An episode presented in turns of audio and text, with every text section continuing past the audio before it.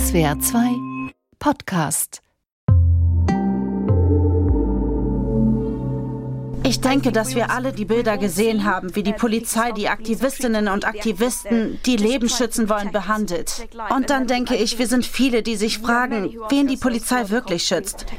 Das sagt eine, die von drei Polizisten weggetragen wurde, die schwedische Klimaaktivistin Greta Thunberg. Dieses und viele weitere Videos aus Lützerath sind in unseren Timelines aufgetaucht. Einige schließen daraus, die Polizeigewalt ist aus dem Ruder gelaufen. Was geht? Im niederrheinischen Dorf Lützerath will der Energiekonzern RWE Braunkohle abbauen. Darum wird es jetzt abgerissen. Aber vorher musste Lützerath geräumt werden in einem tagelangen Großeinsatz Einsatz der Polizei gegen den Widerstand tausender Klimaaktivistinnen und Aktivisten. Was bleibt, sind verhärtete Fronten zwischen den Demonstrierenden auf der einen und der Polizei auf der anderen Seite. Einer ihrer Dienstherren, der Innenminister von NRW, Herbert Reul, sagte diesen beispielhaften Satz. Diese Stimmung oder dieses Gerücht, was jetzt erzeugt wird, als wären da alles wild gewordene Polizisten unterwegs gewesen, finde ich schon ganz schön stark wenn ich sehe, wer da angefangen hat. Nicht? Also wer hat denn da mit Steinen geworfen? Wir wollen nüchtern hinter die Fronten schauen und lernen, wie die Polizei bei solchen Großdemos eigentlich arbeitet, bis zu welchem Punkt Polizeigewalt verhältnismäßig ist. Und wir müssen nach der langen Silvesterdebatte um Angriffe auf Einsatzkräfte natürlich auch über die andere Seite der Medaille sprechen, über Gewalt gegen Polizeibeamte. Damit willkommen zu Was geht, was bleibt, dem SWR2 Podcast für Zeitgeist, Debatten, Kultur mit Philine Sauvageau.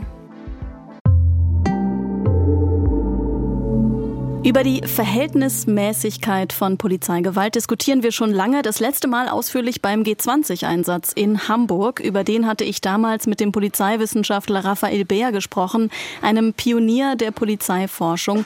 Und jetzt habe ich Sie also wieder eingeladen. Hallo, Herr Beer. Hallo, Frau Sauvageau. Herr Bär, Sie sagten damals, die Hamburger Polizei hätte viel mehr deeskalieren müssen. Wie bewerten Sie den Einsatz jetzt in Lützerath, den die Deutsche Polizeigewerkschaft schulbuchmäßig nennt und Herbert Reul hochprofessionell? Also zunächst muss man sagen, dass die Tradition des polizeilichen Einsatzgeschehens in Hamburg und in Nordrhein-Westfalen doch sehr unterschiedlich ist. Das hat eine lange Geschichte. Hamburg fährt hier eine im Wesentlichen härtere Gangart, das ist die sogenannte Hamburger Linie. Nordrhein-Westfalen ist dafür bekannt bundesweit, dass sie seit jeher lange kommuniziert, eine hohe Toleranzgrenze hat, vieles sozusagen im Gespräch löst oder mit Verhandlungen. Dass eine Polizeigewerkschaft natürlich erstmal vor ihren Polizisten steht und sagt, es war alles prima und perfekt, kann ich verstehen. Dem darf man aber nicht allzu viel Bedeutung zumessen. Und dass sich ein Innenminister vor seine Polizisten stellt, ist politisch wohl auch bekannt und opportun wird auch immer so getan. Auch das ist nicht eine neutrale Aussage, also eine Zustandsbeschreibung, sondern eher eine normative Aussage, dass man sagt, solange ich nichts anderes weiß, glaube ich, dass meine Polizisten gut gehandelt haben. Was soll ein Innenminister auch anders sagen erstmal? Er kann ja nicht von vornherein sagen, ja, es war alles zu viel, ich habe versagt, meine ganze Philosophie ist kaputt. Also das kann ich zwar subjektiv verstehen, aber man darf dem tatsächlich nicht allzu viel Glauben schenken. Das sind ja sehr widersprüchliche Angaben. Also das Bündnis Lützerath lebt gibt äh, weiter an, dass mindestens 90 Teilnehmer der Antikohle-Demonstrationen am vergangenen Samstag lebensgefährlich verletzt worden seien. Nach Angaben der Polizei wurde da niemand lebensgefährlich verletzt. Mhm. Sind die Polizeisprecher und Polizeigewerkschaften sowie die Demonstrierenden als Quellen gleichermaßen kritisch zu sehen? Also Polizeisprecher sprechen ja im offiziellen Auftrag der Polizei und Gewerkschaften sind autonom in dem, was sie sagen. Normalerweise sind Polizeipressesprecher gehalten, tatsächlich faktenbasiert zu unterrichten und nicht polemisch. Das ist auch weitgehend eingehalten worden. Manchmal fallen dann die Sprecher auch so in das Wir und in diesen familiären Ton, dass man sich selbst angegriffen fühlt und so weiter. Aber im Wesentlichen ist das, was ich in Lützerath von dem Polizeisprecher gehört habe, doch einigermaßen faktenbasiert und nüchtern, auch äh, kontextualisiert. Wir müssen wissen, der Begriff Gewalt zum Beispiel ist ja nicht rechtlich geschützt. Also jeder versteht was anderes darunter. Auch die Grade von Verletzung sind nicht medizinisch gemeint, sondern das ist Ausdruck der jeweiligen Betroffenheit. Wenn ich sage, der ist schwer verletzt, kann das vom Nasenbluten bis zur offenen Kopfschwarte alles sein. Also insofern, ja, Pressesprecher, denen würde ich noch am meisten Neutralität bzw. Objektivität und Faktenbasiertheit zusprechen. Aber für die Polizei müsste doch feststehen, klar sein, wo Polizeigewalt anfängt, wo sie aufhört, oder? Ja klar, das macht sie ja auch. Sie nennt das nicht Polizeigewalt, sondern sie nennt es unmittelbaren Zwang. Der hat eine Rechtsgrundlage im Polizeigesetz. Da gibt es zum einen den Grundsatz der Verhältnismäßigkeit. Der bedeutet, dass die Gewalt immer dem Gegenstand, also dem Ziel, das erreicht werden soll, angemessen sein muss. Und es richtet sich tatsächlich immer aus am Begriff der Gegengewalt beziehungsweise dem Schutzgut oder der Gefahr. Da gibt es Verwaltungsvorschriften, äh, Trainingsgrundsätze und so weiter. Also es ist tatsächlich keine exzessive selbstverantwortete Gewalttätigkeit, die wir da sehen, sondern die ist schon äh, quasi institutionell dosiert. Wir wollen hier ja verstehen, wann Gewalt von Polizeibeamten legitim mhm. bzw. verhältnismäßig ist. Im Fall der Abbruchkante in Lützerath, die gilt ja als gefährlich und die Veranstalter und die Polizei haben im Vorhinein vereinbart, dass dieser Gefahrenbereich nicht betreten werden darf. Wenn dann einzelne Leute, darunter eben auch Greta Thunberg, auf die Abbruchkante zulaufen, ist es richtig, dass die Polizei Gewalt anwendet und sie wegträgt, also im Bus aus dem Gefahrenbereich wegbringt und nach der Prüfung der Identität auch wieder freilässt. Also das ist schon mal ein Merkmal von Verhältnismäßigkeit, dass äh, es keine Verhaftungen gab, die mehrere Tage dauern, sondern dass es ein Wegbringen aus der Gefahrenzone und dann wieder ein Freilassen gab. Das ist das Erste. Das Zweite ist, man könnte jetzt natürlich argumentieren und sagen, das ist Privatgelände und jeder, der sein Leben riskieren will, kann das halt tun. Wir warnen und bleiben ansonsten weg. Diese Position kann man vertreten. Die Polizei vertritt eine andere Position, die ich im Prinzip auch verstehen kann und auch gutheiße, dass sie nämlich sagt, Menschen müssen vor Gefahren geschützt werden, auch wenn sie dagegen sind. Und jetzt kommt ein Dilemma, dass man zum Beispiel Menschen mit Gewalt vor einer möglichen oder konkreten Gefahr schützen muss weil die Menschen diese Gefahr nicht sehen, beziehungsweise der Warnung keine Beachtung schenken. Jetzt haben wir das Problem, dass eine objektive Gefahr angenommen wird, eine konkrete Gefahr, dass sich dieser Boden absenkt, dass die Leute abstürzen, sich wehtun, schwer verletzt werden. Und die Polizei baut jetzt eine Kette auf und verabredet das aber auch quasi mit dem Veranstalter und geht davon aus, dass beide Parteien sich daran halten. Und wir haben dann gesehen, eine gewisse Gruppe hält sich nicht daran und dann wird eine rote Linie überschritten für die Polizei und die sagt jetzt, also das ist zu gefährlich, wenn da viele Leute sind. Und bevor wir uns selbst und die anderen zu stark gefährden, gehen wir lieber gegen die vor. Und dann kommt es zur dosierten Gewaltanwendung. Ja, und dieses Wegtragen einer sehr prominenten Person in 3 zu 1 Betreuung war mhm. ja noch sehr freundlich, oder? Mhm, genau. Das kennen wir aber so auch von der nordrhein-westfälischen Polizei, dass sie sich sehr bemüht, mittlerweile andere Polizeien auch, ich will da den Nordrhein-Westfalen nicht zu stark loben, aber dass sie natürlich bemüht sind, die Menschen so wegzutragen, dass sie nicht geknüppelt werden und dass sie keine Verletzungen haben. Passiert übrigens nicht nur bei Frau Thünberg, das haben wir auch von anderen gesehen. Auf Videos konnte man außerdem sehen, wie Beamte so eine Art Urschrei von sich mhm. geben und losrennen. Wie ist das einzuschätzen? Das wurde auch als Beweis für Polizeigewalt gezeigt. Ja, das ist doch etwas übertrieben, das als Polizeigewalt zu bezeichnen. Das ist eine psychologische Wirkung, die damit erzeugt werden soll. Erstens stärkt man sich selbst damit, aber man will tatsächlich auch das Gegenüber damit erschrecken und vielleicht dazu bringen, ein bisschen Angst zu haben vor der eigenen Stärke. Es ist aber jedenfalls noch keine Gewalt im Sinne einer physischen Verletzung. Also da muss man ziemlich zurückrudern. Das würde ich erstmal als psychologische Unterstützung des Einsatzes bezeichnen. Auch das schnelle Vorlaufen und Zurücklaufen, das sollen Überraschungseffekte sein, die genutzt werden, um, bevor es körperlich wird, eben eine Reaktion zu erzeugen. Ich bemerke, dass viele Polizeigewalt als kritisches Wort benutzen, also nicht als Beschreibung dessen, was die Polizei darf. Liegt hm. da schon ein Missverständnis vor, dass Polizeigewalt per se schlecht ist? Ja, in der Tat, es gibt mindestens drei Begrifflichkeiten. Einmal Polizeigewalt als das selbstverständliche Recht und die Pflicht der Polizei zum unmittelbaren Zwang. Das zweite ist Polizeigewalt als Gewaltexzess, also als innerhalb einer normierten und rechtlich zulässigen Gewalthandlung zu viel Gewalt anwenden. Also innerhalb des großen Kreises an legaler Gewalt illegale Gewalt anwenden. Und die dritte Bedeutung ist eine strukturelle Polizeigewalt, die nicht mehr einfangbar ist. Das haben wir in unseren Breitengraden nicht. Also eine Polizei, die strukturell gewalttätig ist, ja immer. Also wir kennen das in der Bundesrepublik so nicht.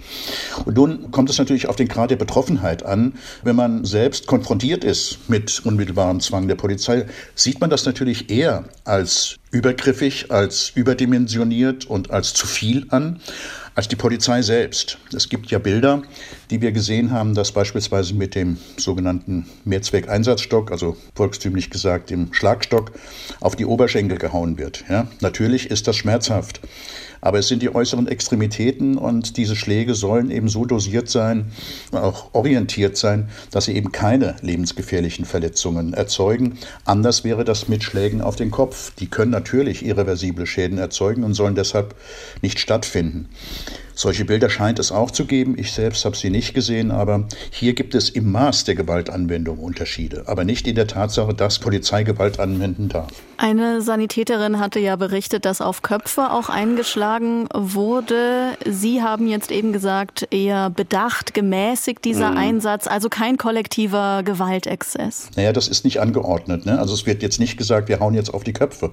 Dann hätten wir einen kollektiven Gewaltexzess.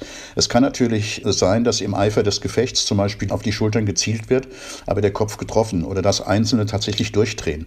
Und hier wäre ich tatsächlich auch nicht der Meinung des Innenministers, dass es sich hier um ein, zwei Fälle handelt. Nach meiner Erfahrung ist bei solchen Größenordnungen sind es doch immer mehr Polizisten, Polizistinnen, also meistens Männer, die in solchen Dingen doch auch in eine Art Überschuss in der Gewalt hineingeraten. Aber am anderen Extrem ist es auch kein kollektiver Gewaltexzess. Mhm. Bleiben wir mal bei dieser wichtigen Kategorie Verhältnismäßigkeit mhm. der Gewalt. Ist es nicht schwer, in so einer heiklen Situation, bei der es jeden Moment eskalieren kann, immer spontan zu wissen, wie verhältnismäßig die Gewalt gerade noch ist, gerade weil bei solchen Großdemos doch Hundertschaften eingesetzt werden, also vor allem junge Leute, die gerade von der Uni kommen, das ist ihr erstes Einsatzgebiet. Das stimmt. Allerdings muss man auch bedenken, dass diese Einsatzformen ja auch geübt werden und dass es Personal in der Polizei gibt, das das schon lange macht. Also die Führungskräfte in der Bereitschaftspolizei machen das ja nicht zum ersten Mal. Und es ist auch keine Spontanhandlung, sondern das wird geübt.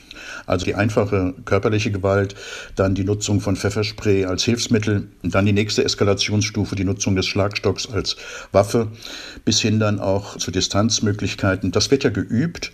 In der Ernstsituation kann es durchaus sein, dass die einzelnen Situationen nicht adäquat eingeschätzt werden. Hier gibt es aber eine gewisse Toleranzzone der Rechtsprechung, dass man sagt, also Verhältnismäßigkeitsgrundsätze gelten gelten, aber es gibt ein gewisses Spannungsfeld oder ein Toleranzfeld, äh, in dem diese Verhältnismäßigkeit ausgeübt wird. Also nicht jede Form von härterer Gewalt, als sie hätte sein müssen, wird sofort sanktioniert. Also wenn ich zum Beispiel jemanden zehnmal auf den Kopf schlage, ist das was anderes, als wenn ich das einmal tue, weil ich auf die Schultern gezielt habe. Das ist sozusagen diese Zone, in der der Einzelfall eben tatsächlich abgewogen werden muss. Aber für mich als Laie klingt es äh, problematisch, dass diese jungen, ja, unerfahrenen Leute hier eingesetzt werden. Also sind das die richtigen, um in so einer Gemengelage mit auch gewaltbereitem Klientel zu deeskalieren und selbst cool zu bleiben?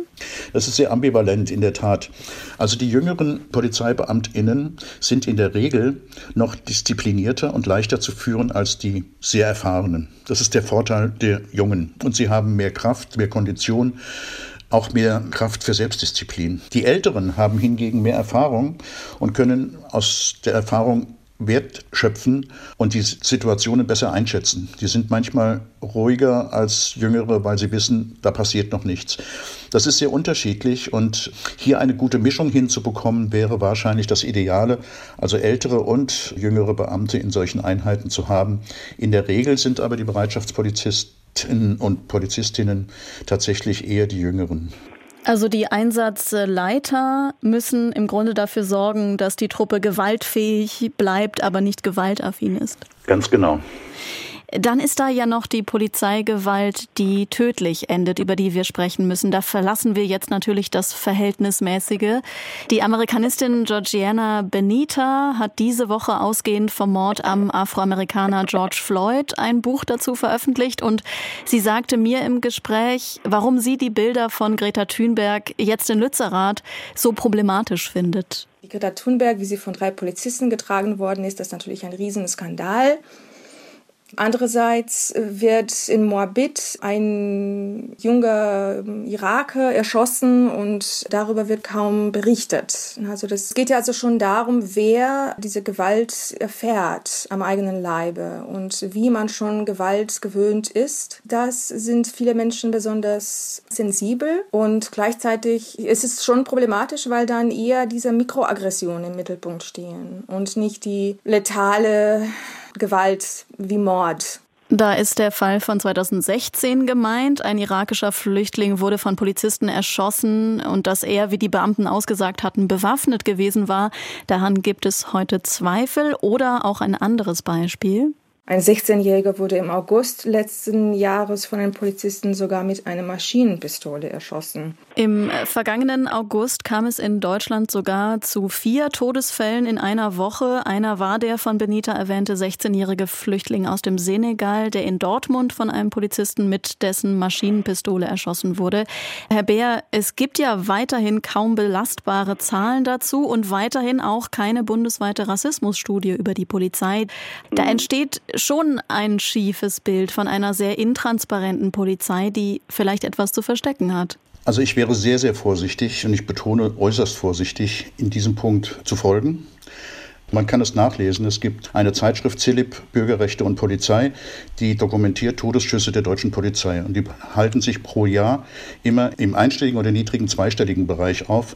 Und es geht explizit da nicht um tödlichen Rassismus. Es gibt Rassismus in der Polizei, aber der wird weder mit großkalibrigen Waffen noch überhaupt nur an Schwarzen aus oder an Flüchtlingen ausgeübt. Im Gegenteil, wenn man diese Berichte sieht, es sind fast immer Messer im Spiel. Es trifft häufig psychisch Kranke, also Menschen in psychischen Ausnahmesituationen. Und die Nationalität spielt das so gut wie keine Rolle. Was von Dortmund erzählt wird, ist eine absolute Ausnahme dass dort tatsächlich diese Maschinenpistole eingesetzt wurde, was ich auch sehr kritisiert habe, weil ich sage, bei Messerangriffen haben diese Mitteldistanzwaffen nichts zu suchen. Aber das heißt, äh, bei jemandem, der mit einem Messer bewaffnet ist, reagieren Polizeibeamte oftmals mit einer Schusswaffe? Genau. Das Messer gilt als tödlich oder als gefährlich, wenn es eine gewisse Distanz unterschreitet. Und dann ist auch egal, ob das ein Mensch in der psychischen Ausnahmesituation ist oder ein Angreifer oder ein bewusst agierender Mensch. Messer gelten als gefährlich und dann wird von der Schusswaffe Gebrauch gemacht. Auch das kritisiere ich, diesen Automatismus. Das ist aber in den Ausbildungsdoktrinen der Polizei äh, festgefangen. Es geht hier also um die Gegenstände, auf die Polizisten treffen und nicht auf die Menschen. Wenn es aber zu Todesfällen durch Polizeigewalt kommt, so wie im vergangenen August eben mhm. Äh, viermal in einer Woche, dann fällt dieser Satz, wir haben ein Polizeiproblem. Sie aber sagen, das haben wir nicht. Die deutsche Polizei agiert in den meisten Fällen besonnen? Nein, wir haben natürlich ein Problem hinsichtlich des professionellen Einschreitens gegenüber bewaffneten Menschen.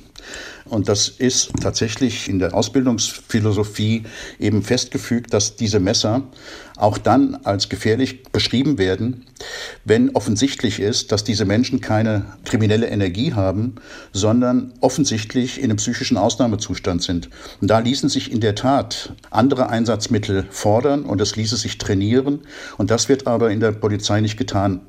Aber insgesamt, quantitativ, kann man wirklich nicht von einer schießwürdigen deutschen Polizei sprechen. Aber innerhalb dieses Spektrums, innerhalb dieser tödlich verlaufenden Einsätze, könnte man schon fragen, ob der ein oder andere Schusswaffengebrauch wirklich alternativlos war.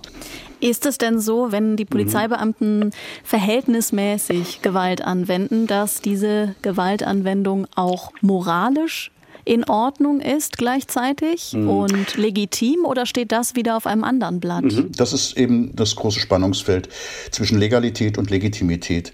Wir haben ja beispielsweise beim G20-Gipfel 2017 in Hamburg zahlreiche polizeiliche Übergriffe gesehen. Ich bezeichne sie als Übergriffe, also Gewalthandlungen, die nicht hätten sein müssen, die die Staatsanwaltschaft aber gar nicht angeklagt hat. Das heißt, die Staatsanwaltschaft hat sie als legal bezeichnet. Ich betrachte sie aber als illegitim, also als, als Überschreitung. Und was sozusagen moralisch, ethisch gerechtfertigt ist und was davon legal auch sanktioniert wird, sind zwei unterschiedliche Bereiche. Und daran ist immer wieder auch das Dilemma der Polizei festzustellen, dass es sich in diesen unterschiedlichen Räumen eben bewegt. Was rechtlich legal ist, ist noch lang nicht gerecht und legitim. Bräuchte es da also mehr unabhängige Beobachtung, auch durch externe zivile Beobachter? Erstens das und es bräuchte vor allen Dingen immer wieder auch die Möglichkeit für die PolizistInnen selbst in so einer Art Metaebene zu überlegen, was sind die Folgen unseres Einsatzes und was ist die Wirkung davon, was wir tun. Also nicht nur, wie wir es tun, sondern auch das Warum und mit welcher Wirkung wir es tun, müsste stärker ins Bewusstsein der Polizei, insbesondere der Führungskräfte, gerückt werden. Das passiert meines Erachtens zu wenig, weil man sich zu sehr darauf verlässt, im Rahmen des Rechts zu handeln und damit sozusagen auch Legitimität zu erzeugen. Polizeibeamte und andere Einsatzkräfte werden ja auch selbst Opfer von Gewalt. Da steigen die Zahlen offenbar seit vielen Monaten. In der Öffentlichkeit wird es mit Sorge diskutiert. Da ist in NRW ein Geheimpapier aufgetaucht, in dem mhm. steht, die Polizei solle robuster auftreten. Mhm. Und nach den Angriffen auf Einsatzkräfte in der Silvesternacht wurde eine Strafrechtsverschärfung diskutiert. Wie verschafft sich die Polizei mehr Wertschätzung? Ja, mit Sicherheit nicht dadurch, dass es sich dauernd als Opfer darstellt und dass sie stärkere Strafen fordert. Diese Opferzahlen sind extrem interpretationswürdig. Insgesamt können wir schon deshalb nichts über den Gewaltanstieg in der Bundesrepublik sagen, weil wir gar keinen Index, keinen Gewaltindex haben, der die gesamte Gewalt in den Blick nimmt. Wir haben die polizeiliche Kriminalstatistik, die darüber Auskunft gibt, aber was davon Gewalt ist und was nur Ungehorsam ist oder was passives Festhalten ist, zum Beispiel beim sogenannten Widerstand, das sind alles Dinge, die in den Gewaltkontext einfließen, die aber bei genauerer Betrachtung gar keine Gewalt darstellen. Und ich wäre auch sehr vorsichtig zu sagen, dass die Gewalt steigt. Das stimmt in dieser Gänze nämlich auch nicht. Also die massivste Gewalt zum Beispiel auf der anderen Seite. Wir haben eben von tödlicher Gewalt durch die Polizei gesprochen, aber wir müssen natürlich auch sprechen über tödliche Gewalt gegen Polizei. Und wenn Sie sich auch diese Zahlen anschauen, die sind im niedrigen einstelligen Bereich jedes Jahr. Und es gibt Jahre, in denen überhaupt keine Polizistin, kein Polizist getötet wird. Leider war das Jahr 2022 gleich im Januar ein Ausreißer. Da sind gleich zwei Beamte, ein, ein Beamter, eine Beamtin getötet worden.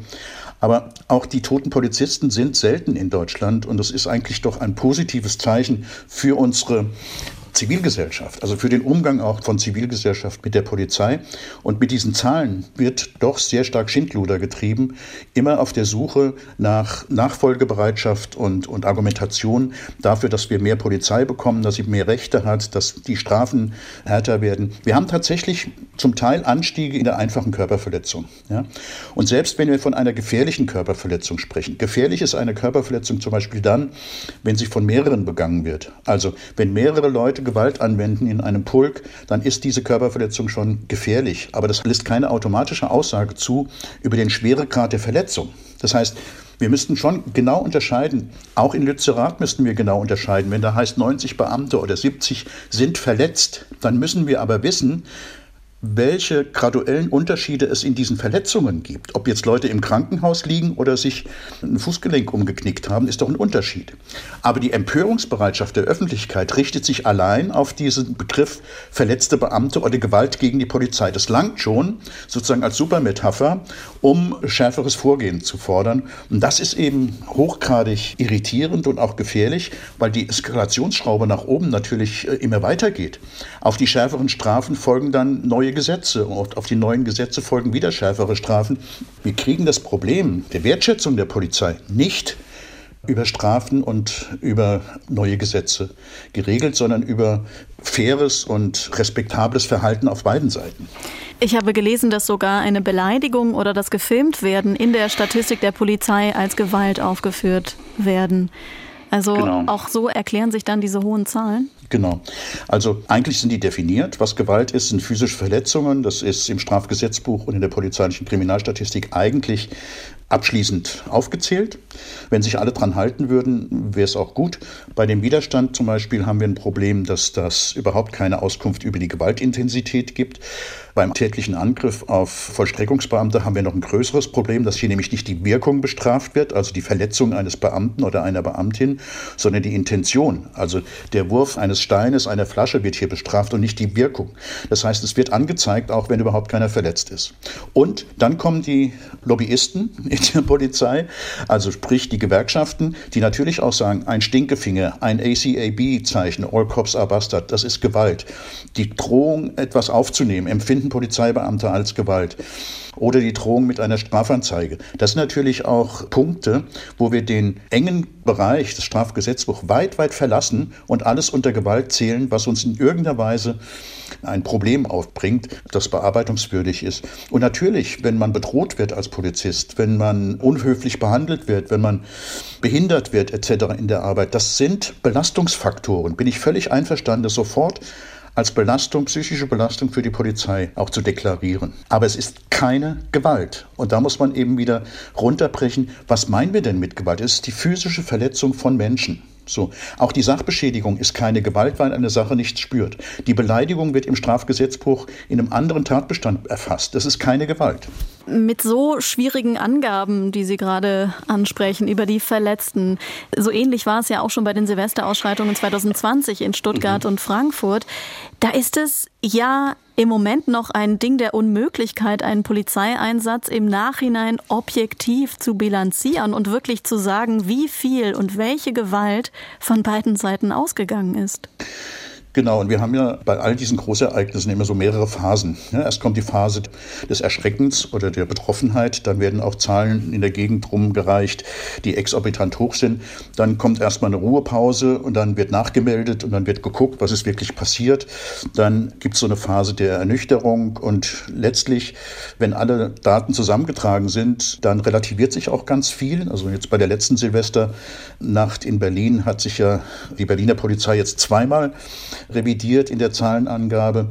Und das interessiert dann aber keinen mehr. Das Problem ist, dass die nüchterne Bilanz tatsächlich äh, weniger attraktiv ist und weniger öffentlichkeitswirksam ist.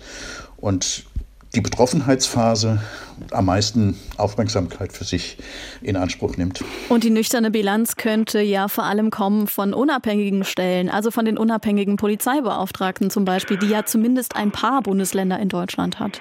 Ganz genau. Die könnte daher kommen, kommt aber nicht oder kann nicht kommen, weil diese Polizeibeauftragten, soweit sie unabhängig sind, keine Ermittlungskompetenz haben. Das heißt, sie können gar keine Daten ultimativ einfordern, keine Zeugen vernehmen, keine Dinge sicherstellen. Sie können Fragen stellen. Aber das wäre schon mal ein Punkt, wenn man sagt, wir geben zum Beispiel die Auskunft oder die Ermittlungen von verletzten Zahlen beispielsweise, die geben wir in die Hand eines Polizeibeauftragten, der nüchterner damit umgeht. Das wäre schon mal ein Fortschritt. Wie gesagt, leider haben wir in den Bundesländern die unabhängige Polizeibeauftragte haben, die also nicht in der Polizeihierarchie selbst sind die haben leider keine äh, Möglichkeit, harte Fakten einzufordern. Sie können Fragen stellen, sie können auch Akten einsehen. In Berlin und Bremen geht es etwas weiter, aber sie haben keine Ermittlungskompetenz. Das bedauere ich etwas, weil wir dann eben viel Kapital verlieren. Die Polizeibeauftragten sind so zur Mediation, zum, zum Vermitteln, zum Gespräch sozusagen wichtig, aber eben nicht, um nachher nochmal festzustellen, was aktuell und was objektiv tatsächlich geschehen ist. Aber vielleicht, um ein versöhnliches Ende hinzubekommen, die Polizei steckt in einem Dilemma, das auch einfach mhm. manchmal schwierig zu lösen ist. Georgiana mhm. Benita beschreibt das so. Einerseits darf die Polizei niemanden anfassen, sich immer zurückhalten. Andererseits wollen wir, dass die Polizei Präsenz zeigt gegen Menschen, die wir alle als Feinde wahrnehmen, zum Beispiel Terroristen oder Rechtsradikale und so weiter. Also das ist so ein Spagat und das funktioniert natürlich nicht immer. Ist das ein Schlusswort für den Moment oder sehen Sie auch das anders? Nein, das kann ich bestätigen. Also tatsächlich wollen wir immer, dass die Polizei wirkungsvoll und effektiv ist, aber immer nur gegen die anderen und nicht gegen uns selbst. Das geht mir als Bürger genauso. Ich bin letztens in der Fußgängerzone angehalten worden, dann habe ich auch darauf gehofft, dass der Beamte ein Einsehen hat und mich nicht sanktioniert. Und bei anderen denkt man natürlich, die Polizei muss hier hart durchgreifen. Das ist tatsächlich ein Dilemma, auch zwischen Service und Durchsetzungsgewalt. Da changiert die Polizei immer hin und her und ist manchmal äh, sind die Leute tatsächlich nicht zu beneiden, da einen guten Mittelweg zu finden. Der Polizeiwissenschaftler Raphael Bär. Ich denke, wir haben viel über die Polizei gelernt. Danke, Herr Bär, für diesen kleinen Exkurs. ich danke Ihnen. Zur Polizei haben alle, wirklich alle eine Meinung. Ich hoffe, wir konnten die mit etwas Informationen auffüllen und die aufgeheizte Stimmung nach solchen Großeinsätzen wie in Lützerath etwas herunterkühlen. Das war der SWR2 Podcast Was geht, was bleibt mit mir, mit Philine Sauvageau. Feedback wie immer per Mail an kulturpodcast.swr.de und Herzen könnt ihr uns schenken und uns abonnieren auf den einschlägigen Podcast-Portalen. Ciao und bis zum nächsten Mal.